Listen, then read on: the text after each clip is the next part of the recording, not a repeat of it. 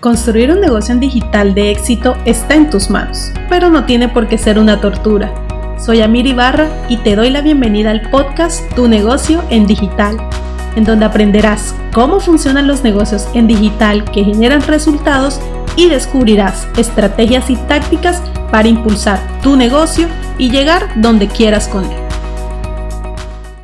Te quiero dar la bienvenida a este nuevo episodio sobre cómo utilizar un infoproducto de forma estratégica.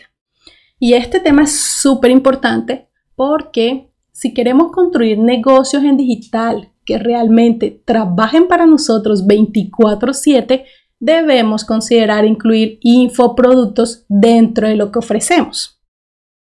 Y lo primero que debes saber es precisamente qué es un infoproducto o también conocido como producto digital. Y este básicamente es un recurso que te va a permitir agrupar todo ese conocimiento que tienes sobre un tema en específico y así poderlo plasmar en un formato para su distribución. Y es que la ventaja principal de contar con un infoproducto precisamente es que tú puedes automatizar el proceso de venta y de esta forma generar ingresos incluso si estás durmiendo. Entonces piénsalo de esta manera. ¿No te gustaría levantarte todas las mañanas y ver las notificaciones en tu celular de que realizaste una venta online? ¿Y quieres que te cuente un secreto? El infoproducto es uno de los métodos más efectivos que te va a permitir llegar a miles y miles de personas y aumentar considerablemente la visibilidad de tu negocio. Entonces, si te das cuenta, va más allá de simplemente crear un recurso para compartir conocimiento. Realmente un infoproducto empiezas a crear una relación mucho más cercana con tu audiencia porque estás entregando mucho valor. Y así como lo vimos en el episodio anterior, con ese acercamiento empiezas a generar confianza con esas personas y estarás un paso más cerca a lograr la venta. Entonces, mira, dentro de los infoproductos que puedes crear para tu audiencia está el ebook, que es un libro en formato digital que tiene la misma estructura de un libro físico un curso online con sus módulos, lecciones y material de apoyo para que las personas puedan aterrizar todo lo que van aprendiendo. Un taller online o workshop donde puedes reunir a varias personas y enseñar un tema puntual. Y en algunos casos puedes incluir también la parte práctica. Entonces, por ejemplo, estás dictando un taller sobre Facebook Ads, puedes incluir cómo utilizar la herramienta de Audience Insights para validar intereses.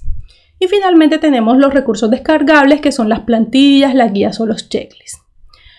Pero no se trata simplemente de crear infoproductos por crearlos. Detrás de cada elaboración de esos recursos debe haber un plan estratégico seguido de un plan de acción. Entonces, lo primero que debes hacer es preguntarte lo siguiente. ¿Qué quiero lograr con ese infoproducto? ¿Ventas? Es decir, que el infoproducto sea mi producto principal, el cual voy a ofrecer, aumento de la base de datos, es decir, empezar a captar leads, o la fidelización de los clientes, con recursos útiles semanales, quincenales, en fechas especiales, etc. Lo segundo que debes preguntarte es, ¿a quién voy a dirigir ese infoproducto? Y aquí viene un tema muy importante y es definir realmente quién es nuestro cliente ideal tener claro cuál es el segmento de mercado al cual le vamos a ofrecer eventualmente nuestros productos o servicios. Y lo tercero que debes considerar siempre es cuál es el siguiente paso luego de que esos usuarios adquieran el infoproducto. Y esto es muy importante porque a nivel estratégico siempre debes definir cada uno de los pasos que va a dar un cliente potencial desde que empieza a interactuar contigo hasta que adquiere tus productos o servicios. Entonces, luego de que te hagas todas estas preguntas, debes definir si tu infoproducto va a ser gratis o de pago. Y aquí quiero que realmente empieces a pensar de forma estratégica, porque en digital lo que hacemos es brindar un infoproducto gratis que vendría siendo esa prueba que le damos a la audiencia para engancharlos, como le digo yo, con nosotros, con nuestra marca, con nuestro negocio, para luego ofrecerles un infoproducto de pago. Ahora, me imagino que te estarás preguntando, bueno, ¿cómo estructura esa secuencia? Y aquí realmente es donde nos ponemos muy, muy estratégicos. Vamos a suponer que tu infoproducto principal, es decir, el producto que tú vas a vender, es un curso o formación online que ya grabaste, estructuraste y está listo para lanzarlo al mercado. Debido al contenido que tiene, pues tú decidiste colocarle a un valor de 147 dólares. Pero eres nuevo en el mercado, recién estás empezando a construir una audiencia, te estás dando a conocer en medios digitales, redes sociales, página web, etc. ¿Qué haces primero? Entonces tú creas un infoproducto gratuito, por ejemplo en formato guía, para empezar a captar los datos de esas personas y así convertirlos en leads o prospectos de clientes es decir, empiezas a crear tu base de datos.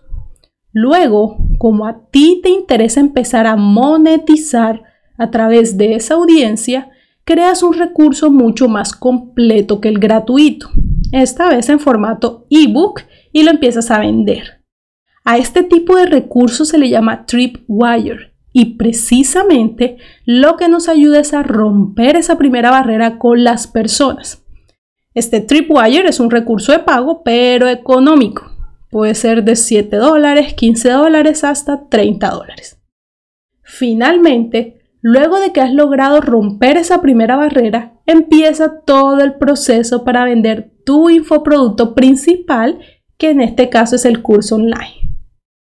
Entonces, si te das cuenta, lo importante a la hora de crear infoproductos es tener muy muy claro cuál va a ser el objetivo que quieres lograr con ese producto digital y ponerlo a funcionar en campañas específicas. Muchas gracias por haberme acompañado hoy. Espero que hayas disfrutado de este episodio tanto como yo disfruté grabarlo para ti. No olvides suscribirte a este podcast para seguir aprendiendo sobre cómo funcionan realmente los negocios en digital que generan resultados y compartir con más personas a quienes les puede interesar este tema. Nos vemos en el próximo episodio. Y hemos llegado al final de este episodio. Gracias por haber estado aquí y no olvides suscribirte para seguir aprendiendo cómo consolidar y escalar tu negocio en digital.